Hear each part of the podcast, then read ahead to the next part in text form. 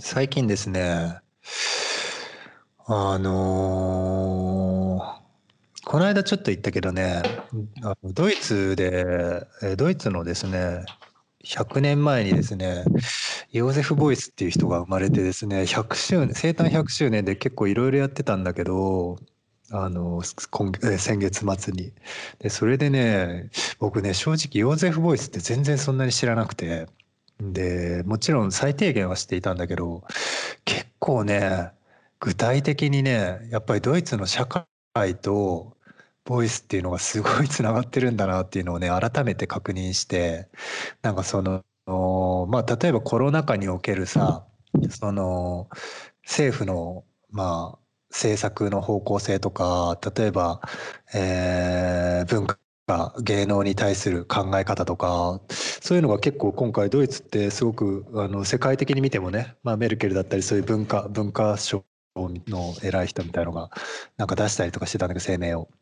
でそういうのも含めてやっぱ当たり前だけどその今の人たちが考えてるだけじゃなくてそのそれまでにずっとやってきたそのドイツの美術家たちがまあ考えてきたこととかそういうのが連なってまあ今偉い。今のトップがそういう声明を出すに至ってるっていうのを結構感じてね。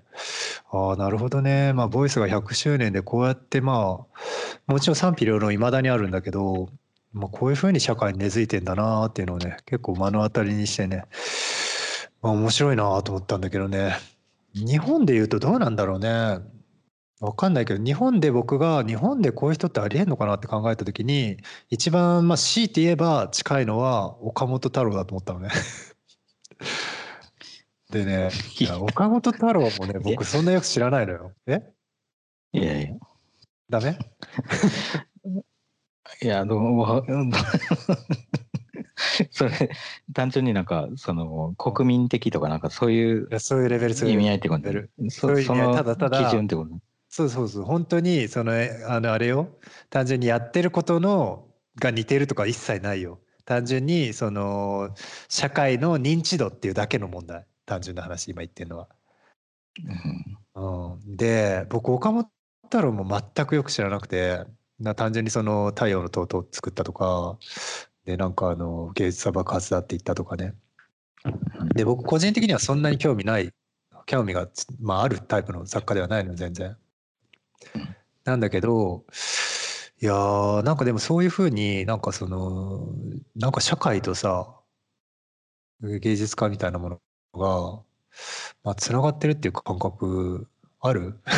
まあ、社会っていうか、その、まあ、岡本太郎とうん。ボイスのこと考えると、まあ、なんかアイコン化されてるっていう意味では、すごい、アイコン化されてるよね。そこだけが共通項でっていう感じでう、なんか CM とかにそうなんだよ。出てきた人っていうか、CM に出てきた人なんで2っていうあれ人とも。もあるよね。そうなんだよ。うんなんか社会と芸術家、うん、なんか社会というよりはメディアっていう感じするけどな、その社会とつながってるっていう。なるほどね。まあもちろん社会とも、社会の一部なんだけど、メディア。あー確かに。メディアの人っていう感じなのか。うん、っていう気がするけどね。あー確かに。それは分かりやすいね、結構ねう。ん。実際でもさ、あの、ボイスのさ、それもさ、貸し抜きプロジェクトってあったじゃん。あの、うん。ニュースター、ニュースターだっけ、カッセルかうん。カッセルで。で、それのお金が必要だってなって、日本行きを決めたんだよね。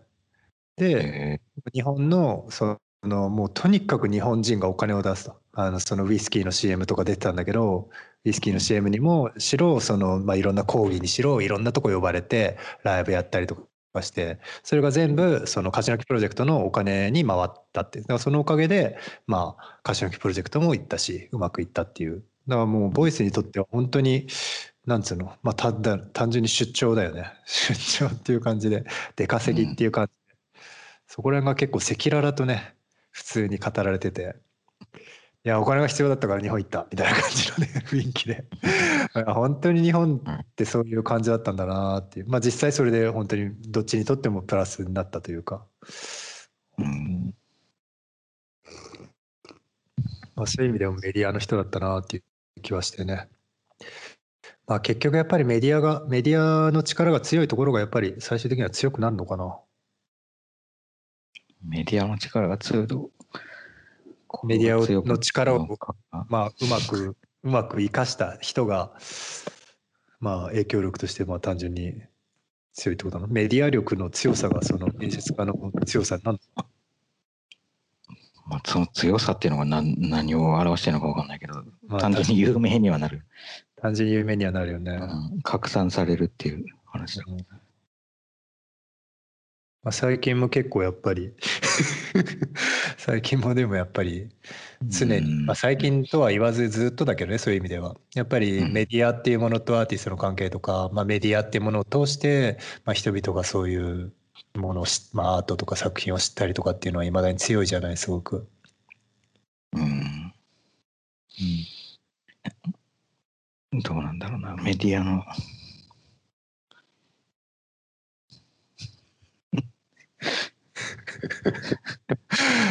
どうなんでしょうね。わかんないけどね。まあ単純に最近それを、うん。まあ、どういうふうにあの意思づけてたのかが分かんないもんな。その岡本太郎にせよ。うん。さあ、まあもちろん岡本太郎だってお金が必要だから、うん。メディアに出ることによってそのお金を得たりとか、あるいはなんかプロジェクトを潤滑に進めるようなはい。何か手段だったのかもしれないけど、うんまあただなんかそのアーティスト像、像、アーティストの像っていうかさ、そのイメージみたいなものを広めるには、やっぱりそれがすごく的確だったっていう感じだよね。岡本太郎にせよ、ヨーセフ・ボイスにせよ、うん。うん。あの、ウォーホルにせよ。うん。アーティスト像だもんね、今残ってんのって。うん。その、まあ、もちろん作品も残ってるんだけどさ、うん。その像って何なんだろうな、でもな。まあ確かに、ね、今ってさ、うん。まあ、例えば、その、アーティスト像、アーティスト像を売りをしようとしたときに、確かにメディアの力、何かしらの、その拡散の力があるようなものはい。を使わないと、多分、そのアーティスト像みたいなものって作れないっていうか、うんだったりとかさ、まあ、あるいは、その、文字うん。とか、その情報っていうかさ、まあ、死んでから作られる場合もあるかもしれないけど、そういううん。ストーリーだったりとかうん。っていうのもまあ像の一つだと思うけど、うん。なんかそれがない場合は、うん。まあ有名じゃないってことなの？あーそれがないっていうのは要するに例えばじゃあウィキペディアに書かれることがないとかってこと？まあウィキペディアに書かれることもないだろうし、うんあのーまあ例えば誰が作ったのか分かんない何かがあった時に、はいはい。でそれを別にそのもの自体の面白さとかさうん。それのコンセプトが面白いとかっていうこととその像っていうのは関係ないかもしれないけど、うん。なんかそこに像がこう合わさってくるっていうか、まあ、上に乗っかってくるためにはうん。何かしらそれが知られるっていうことしか前提がないじゃないそのうん。知らないっていうことは像にならない。まあ知らないっていう像になると思うけど。はい。知られないっていうアーティスト像はもちろんあると思うんだけど逆にね。まあ謎河原音とかねうんカワロンとか、うん。まあデュシャンみたいにちょっとなんかチラ見せみたいな、うん、はい。人とかはそういうイメージそういう像みたいな人はいるにせよ。それだってまあデュシャンだからはい。隠れてる部分が気になるだけでうん。その辺の人がいくら隠れてたところでさうん。僕まあみ見えないだけじゃない普通に。それはそうだね本当に。見えなかったねっていうことになって終わってく まあまあ見えなかったねとも言われないっていうことだよね。うん。見えなかったかどうかも誰も気づかない。気づかない。うん。でそうした時にさその、まはい。あもちろん像アーティスト像もなければ。うん。まあ仮にその何かたまたま物が残ってなんか飲みの市とかで売られててうわこれ結構いいから買って部屋にかけようっていう人がいたとしても、まあね。そこには全くうん。ね像が伴わなかった時。うーん。ね結構でもなんか発掘みたいなのまあいまだにあるけどねなんかそのごっそり発掘されてみたいなそれもでも結構まあまあなんつうんだろう手腕まあマネージャーマネージングの手腕によるところもあるのかもしれないけどいまだに結構まあうんね60年代のなんか幻の写真家みたいな大量ネガ発掘みたいなとかいまだにあるけどね。うん像ありきですよねもうそれもそうだね。いろいろだから作られてね。そういうのを、まあこれこれこうだったとか、まあ、半ば狂ってたとかねそういう像をつけられて、うん。だって伝説の写真家になるにはさ、うん。伝説がないとダメだし。そうだね。確かにね。うん。まあ、その像作りみたいなものがさ、はい。でも何なんだろうな、その像を作り続けるとうん。どうなん？なんかやっぱり崇められんじゃん、うん。崇められてさ、うん。で、例えば、いや、でもどうなんだろうな。アーティスト像を作って崇められて、うん。でそこにどういうふうに作品はさ、うん。あの、かん関わってくるの？難しいよね。だから作品の位置がさそうなるとさ要するにもうなんて言うんだろう作品を作る職人としての崇められ方ではなくてさもうその人自体の崇められ方によってその人が生み出した何かっていう価値づけになるからさ作家は。うん。なまあその伝説にはなるとね多分。うん。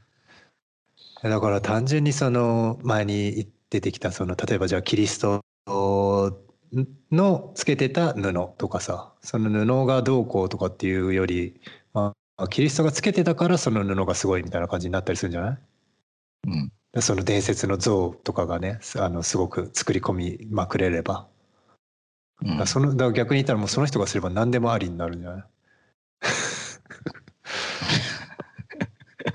まあ何でもありうん。っていうかそうだね。うん、だからペローってなんかさつなんかなんつうの？引っかき傷みたいにつけたらさ「はい作品はい数億」っつってそれでもさ極端に言えば、うん、極端に今の話だと多分ボイスとかさ、うん。デュシャンみたいなイメージっていうかまあ岡本太郎なのかももしれないけど、うん。その辺のイメージをしてるけど、うん。もっと違うさ、なんかこう、はい例えばなんか伝説の生き物みたいな狛犬みたいなとかをこうな派手にバーッと描く人とかがいた時に、はいはい、あのまあ巫女のコスプレとかしてバーッと描いたりした。はいはい。うんでそれはもう完全にキャラ売りっていうかイメージ戦略。でなるほどこれはもうトランス状態になって、はいはい。なんていうの？瞑想状態でこれ浮かんできたみたいな話になって。あー。でまあそれ知らんよ。本当にそうかもしれないからあのそうだね。めそんなん浮かんでくるわけねえじゃねえかとは別にひ否定しないけどそうだね。まあそういう設定じゃん少なくうとも、んうん。本当本当か嘘かは別としてそれを発信してるっていうことだ、うん。でだとしたら、うん。あのーその時に引っかき傷をその人が残したとしても、うんうん。やっぱりそれはそのキャラ設定とちょっとずれてるからうん。そのキャラ設定としてやっぱりそこを信託を受けてさ何かこううん。何かしらのこのせめて輪っかでも書かないと多分あのーそのイメージ戦略としてはそこにこうはまってこない気がするの。うん引っかき傷じゃなくて、うん。でもボイスだったら引っかき傷でもうん多分何かそのそこになんかこう像が重なってくるっていうのは分かる、うんうん。でその違いって何なの、いやーでもさうん、その違いについてじゃあ今日は考えようか。いやだってすごい大事な違いじゃない？わかんないけど。そうだね。うん。ねすごい大事な違いなんだよなでも。いやなんかわかんないもしかしたら違いないかもしれないし違いあるのかどうかもちょっとわかんない。それをちょっとそれこそ俺たち一がそのなんか象にやられちゃってるから分かんないかそうだよ。それはそうだよね。もう象にやられちゃってるもんはっきり言うと、うん。あのーそのなんていうの？巫女の像じゃなくて どっちかっていうと多分ヨーゼフ・ボイスの方の像にいや本当そうよ。ちょっと多少やられちゃってるじゃん。あらってる。あ騙されてる。う んだからそうなってくるとやっぱりちょっとあの不公平だもんね。なんかそのみもうちょっとその、うん。やっぱりうん。こう降りてきた狛犬を描くっていうそっちにもやられたいそうそう。そのそのストーリーをちゃんと受け入れないと多分。なんかかなり不公平な感じなるなる。になっちゃうよね天秤こうかけ単純にかけちゃうと。うん。だからそうすると例えば、はい。そのじゃあ巫女っていうのが本当いまあ実際いたいるじゃいたじゃない？まあ今もいる、うんはい。いるしその、はい。まあ卑弥呼みたいな人がいてさそれで信託みたいな、はい。あの設定を使いながら政治とかこう、うん。人々を動かしてたと。あなるほど。結構もう上の位にあるまあ巫女たちね。そうまあ、はい。そうそう。でまあそれはまあ有名っていう意味でも、うんあの今の時代はその 有名であることがうん。あのある程度このお金が入ってきたりとか、はいはいはい。何かを有利に動かすときに、まあ、社会的動かしやすい。たくさんになってるよね。うん。そうとすると、まあ卑弥呼とかもまあ超多分あのもう屈指の有名さだったと思うしこんなもん、はい今の時代にだって名前が伝わってるぐらいなんだから。あのまあこれが合ってるかどうかわかんないけどね あの本当にその名前だったかどうかもわかんないし、まあ、邪馬台国のね。うん、正しく伝わってるかどうかは別としてそういう人がいたっていううん。噂が今まで伝わっちゃまあ、ってる、少なくとも噂だけでも記録と。うん。うん確かに。まあ、記録もありつつ残ってるとしてさ。はい。いやその時代のじゃあ巫女みたいな人に対してさ、あのいやそんなそんな占いとかで国とかうん。動かさないでくれと。あの そのその戦略はあの、えーこのまあわかんないまあ、市民と今今思うとね例えば今卑弥呼が現れて、うんあのいやこんなコロナの対策じゃダメだと。あのあ今この日本こんなことになってるけどいや私が今から占うからあのなるほど。それが神の声だから今あちょっと聞いてくれみたいな感じでやったとするじゃん。あのね、うんでそうした時にみんなさあの卑弥呼がこれ出したと。でそれを見た時にあうんあのもうマスクを顔に10個つけろと。なるほど。みたいなのが出たとしたらそうそう、うん。まあ適当にそういうのが出たとしたらね。そしたらみんなやっぱり卑弥呼だからまあ卑弥呼が占ったんだからって言って従うの。え、それがね、当時の感覚だったらってこと？今はだって誰も従わないでしょだって。じゃあさ今はだって、うんそんな、じゃあそのどっかの誰だかも知らない卑弥呼と名乗るおばさんってことでしょそれ。それは、知らない。し。いや卑弥呼と名乗るおばさんっていうかまあ仮に卑弥本当に卑弥呼だったとしたら。本当の卑弥呼ってみんなが思ってる状態なの、そうそうそう。本当の卑弥呼本当に有名で有名っていうかあの卑弥呼だと。あの卑あ弥呼って。の教科書に載ってた卑弥呼じゃんかみたいなまあでももし本当にそれだけ当時の影響力とそういった社会的システムで、その卑弥呼のそれにご信託によって国が動いてるんだとしたらうん。するでしょマスク10個今でも今の現代人がそれを受け入れれるってこと？現代人がっていうかそのだって現代人が卑弥呼を受け入れてる現代人なわけでしょ だって卑弥呼の存在はまああの有名じゃない？すごく教科書に載ってたりさうん。歴史書に載ってるか。らでそだからあの卑弥呼がその答えを出したんだったらっていうことで従うってこと？じゃあだとしたらさセそのセットだからさそこ。でも社会システムがもうすでにうん。そのなんて卑弥呼に従う社会システムが出来上がってる上で卑弥呼がその力を持ってるわけじゃん。えじゃあ今のこのシステムのものままその卑弥呼がまあ蘇るなりなんなりして現れてそしたらねみんなは多分そんなにあのまあ一部のごく稀な人たちは従うだろうけどうん。ほとんどは従わないじゃん。えじゃあさ例えばさっき話してたうん。その巫女の格好をして狛犬みたいな絵を描く人とかっていうのはうん。これなんとなく適当に言ってるようだけどまあそういう、はい。なんとなくイメージできるしはい。人がいちょっと見つけちゃっているんだけどさ、はいはい。でそうした時にじゃあ彼女がやってることもあの一部の人はまあ本当にこう信託を信託っていうか何か降りてきてそのイメージを降りてきたイメージを描いてるんだと思ってる人がいるもののうん。ほとんどの人は何やってんだろうこれと思ってるってこと？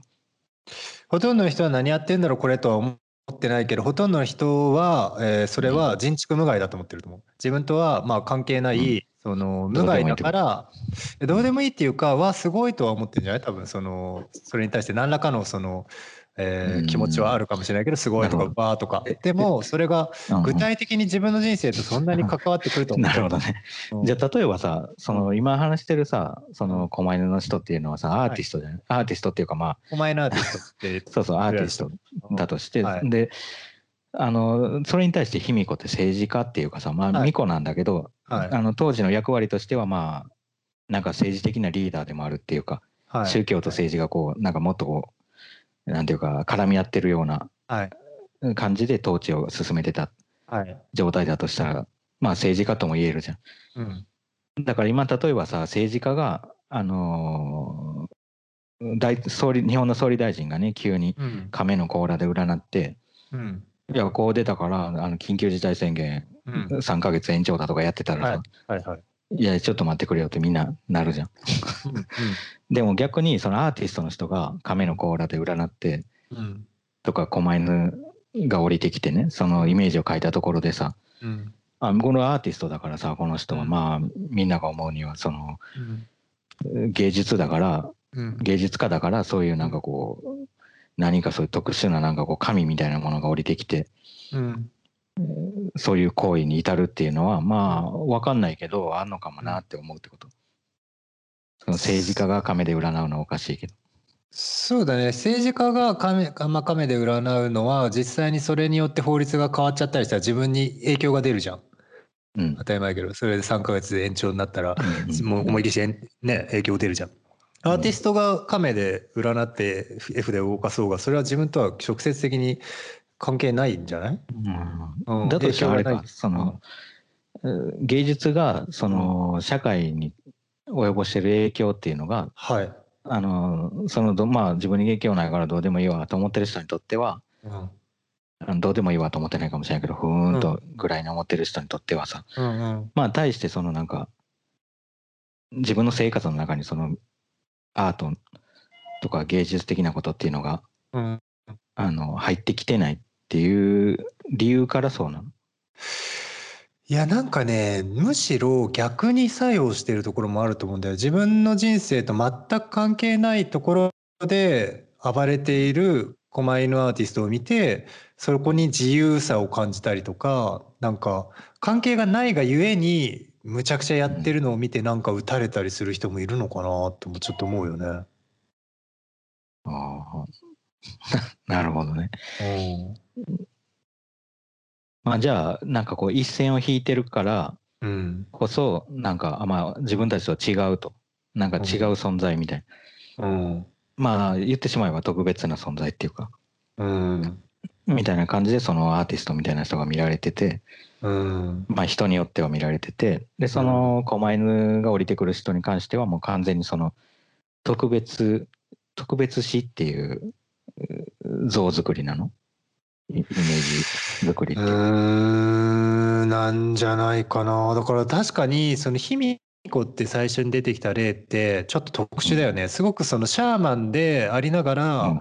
要するにむちゃくちゃにその自分たちの生活に密接に関わってるっていうか政治をまあ司ってるっていうか,、うんうん。だからすごくその非現実的なまあ今考えると非現実的なさその亀の甲羅でどうこうとかっていうのとそれが直接的に現実に 自分たちの行動をまあ律されるっていうそれはすごく確かに変な感じだよね。ただそれが今言ったその狛犬アーティストには全くないと思うなだからそういう意味では全然違うんだなっていうのが分かった今。まあないっていうかもしかしてさ狛犬の人がさそのうん卑弥呼の時代に生きてたらうん。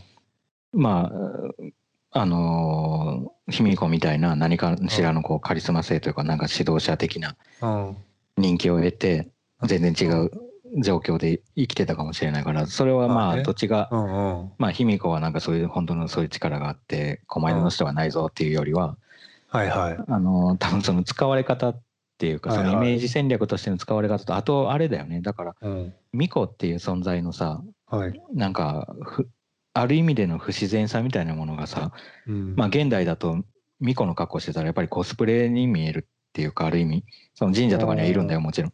はい。あの神主さんとかいるけどさ。はい。その巫女みたいな格好してる人っていうのはまあ限定的じゃないすごくうーん限定まあそう巫女の人しかしないよね。普通は。うん巫女の人しかしないしまあ巫女の格好あのなんていうのコスプレイヤーとかがあはいはいはいはい。あの巫女の格好とかまあうん巫女のコスチュームがなんか売ってたりとかさ。そうかそうかそうか。結構なんかそういうので楽しんでる人もいるかもしれないけどまあはいはい。ただもちろんそれがまあコスプレがされるほどにこう記号化されるぐらい距離があるっていうか。うんうんうん。でも多分卑弥呼の時代はもうちょっとなんかそれがなんていうのまあもちろん特別な格好をしてたとは思うんだけどその指導者なんだからそのその辺の平民のあのふ人たちと比べるとうん。うん何かしら特別な何か冠をつけてたりとかなんかうん。衣服が豪豪華なのか分かんないけど何かの特別な姿をしてたかもしれないけどなんかねその時代性みたいなものを考えた時になんかそのひ卑弥呼のコスプレじゃなくてなんだっけ巫女のコスプレをして、うん。いや、そもそもさ、うん。巫女ってさ、うん。あの、意味合い的にはさ、シャーマン的なうんことじゃね、漢字、あの、字面とか、うん巫女自体の意味を、意味はそうじゃん。うん 神通力ってな、まあ、なんていうのか。だとしたら、その巫女として絵を描こうとしたときに、うん。それはもう生まれ持っての巫女なの？だからできんの？いやあできないと思うけどどうなんだろうね。巫女の修行とかってあんのか。うーんうーんどうなんだろうね。でも神主とかううん。ん神主とかって何多分一応あるよね多分。神主資格はあるとう。うん。資格はあるよねきっとね。そしたら巫女も何らかあんのかな。あんのかな。なんかさ、あのー例えば、うん、なんだろうな、あの、お坊さんがさ、うん。お坊さんっていうか、なんか、この前なんかで見たんだよな。なんか奈良県の二月堂の、うん。あの、大仏殿かなんか、大仏殿っていうか、東大寺のうん儀式みたいなのでさ、なんかこう、人に見せない、普段は見れないようなところに、なんかテレビカメラみたいなものが入って、カメラが入って、で、まあ、完全にじゃないんだけど、もうすげえ暗い映像だったんだけどね。これテレビに映ってる意味あるかなっていうぐらい暗かったんだけど、結構それ俺異様な感じだったんだけど、あの、うん。そんなに映しちゃいけないけどカメラが入ってよいっていう奇妙な状態で。でで、なんかもう何が暗いところで、うん。お坊さんがね、その間儀式してるのよ、一晩中。その、ある、ある、ある日に。あその儀式の様子を撮影してんの？そうそうそうそう、そうんそれはまあ毎年かな、やってるんだけど、うん。ただ人目には触れないところでやってるから、うん。あの、本来カメラとかがもちろん入ってるわけがないんだけど、うん。それは特別になんでかその時、あの、そういううん。話が通って撮影できてたっていうことだと思うんだけど、うん。でその中でさまあお坊さんがやってることは全部理由があってその行為っていうか、うん。全てになんかこうストーリーがあってさうん。仏教のストーリーがあってやってるんだけどくるぐるぐる回るだけとか。うん。あの床にものすごいなんかこう打ちつけられるみたいな動きとかね。うん。なんていうのあのあの全身全身の土下座みたいな。うんあの5体なんていうんだっけ、うん。ちょっと忘れちゃったうん。そういうのがうん。やってるんだけどさ。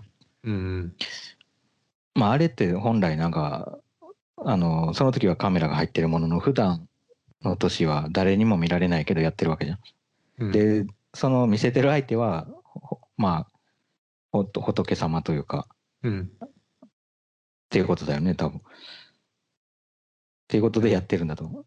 うんじゃあその巫女み巫女みたいな格好してうん狛犬を描くとしたら、うんあの結構そのライブパフォーマンスみたいのでこう描くのがうん。人気人気らしいんだけどさ、うんうん。でその場合はそれは観客に見せてるんだよね。まあ儀式ライブパフォーマンスって言ってるぐらいだからね。ライブのパフォーマンスを見してるんじゃない？パフォーミングしてるわけでしょ？見してるんだと思うよ客に。それはもうそういう前提なの？なんかその巫女役のうん。この人がこのうん。巫女のコスプレをしてこのうん。巫女っぽくえ暴れながら巫女っぽく暴れるわけじゃないか、うん。なんかこう信託を受けた風にこう動いてうん。激しく絵を描くぞっていうのをみんな前提で見てるの。劇みたいなそうだってそねのうん。そうだよね。その劇見ながらさ誰もそんなうん。ほあのベルサイユのバラをやってる宝塚の人うん。に本当にその人がオスカルだと思ってる人なんていないじゃん。いない。と同じでそれはそういう巫女役の巫女役でありうんアーティスト役であるその人がうん。そういう役を演じて暴れてると思って見てるの。それともうん。なんか降りてきてるそのなんか巫女本当の巫女にその何かが降りてきて、うん。あの狛犬降りてきた狛犬を画面に焼き付けてると思ってるどうなんだろうね。人による。のかな。なんかでもそうだよね。アーティストってそこがちょっと難しいよね。なんか本人でいて本人を演じてるのか本人なのか分かんないねまあだう普通に考えてそうか。だからそのそれに限らず。うん。そっかそっか。まあそうかもな。でもみでもそうだよな。うん。二重なんだよなだから多分それ。うんうん。巫女巫女の役でもあるし、うん。み巫女の役のアアーティストっていう役じゃん。そうだねだから普通に例えば絵を描いてる人だってさその、まあ別にその時アーティスト役になってるわけじゃないけどさうんうんなんか絵を描いてる自分の体とうん。そのなんか心理的な何かこのうん。なんていうの？い本人のいやでも距離感みたいな。うんうん。そう考えるとやっぱりさ確かにさ、うん。その未個性みたいなものがすごくうまく作用するんだね、人にとってね。多分見る人にとって。うんうんだ例えばさ極端な話さ、もう巫女、もう神がかった巫女的なパン屋とかがいたとするじゃん、うん。もしくは神がかった巫女的なうんうん。八百屋とかでもいいけどさ、うんうんもう叩き売りの八百屋が神がかった巫女みたいなさ、うんうんそういうのと同じなのかな基本的には。いや多分そこそこが面白くて、そのあ何が面白いんだっけ？今なんか言おうとして そこが違うのがってこと？ち違うのが面白いの、うん。やっぱアーティストと違うんだ。そうそうそう。多分通用しなくて巫女的なパン屋がいても。通用しないんだ。面白いねってなる なるよなるけどなる人はいると思思うなる人はいるけどなんか相性としてああなるほど。見合わさりがちなのはやっぱりうん。あの巫女の方でそれってやっぱり岡本太郎とかもそうだと思うんだよ、はいはい。岡本太郎は別に巫女でもないし、あはい巫女っていうかあのし何かの神官ではないし、はいはいはい。神が降りてきて書いてるとかって言ってないけど、うん。言ってないと思うけどうん。知らんけど、まあ、少なくとも爆発だと言ってるっぽいよね。そうそう爆発だとは言ってるけどさ。だからそのなんか一種のなんかこう天才性みたいなものっていうのはまあ天才パン屋とかももちろんいると思うけどはい。あのなんか神がかり的ななんかこのとあのトランス状態みたいな無意識みたいなはい。なんかそこと重なりやすいのは重ね重ねられやすいイメージとしてはい。は 美術のまあやっぱりアーティストなんだ。無意識にパン作るとかね。ああ、無意識にパン作る人とか。まあいるかもしれないけどさ、やっぱりやっぱり順番がちょっと大変なことになっちゃなるほど、ね。無意識にパン作って。なるほどね。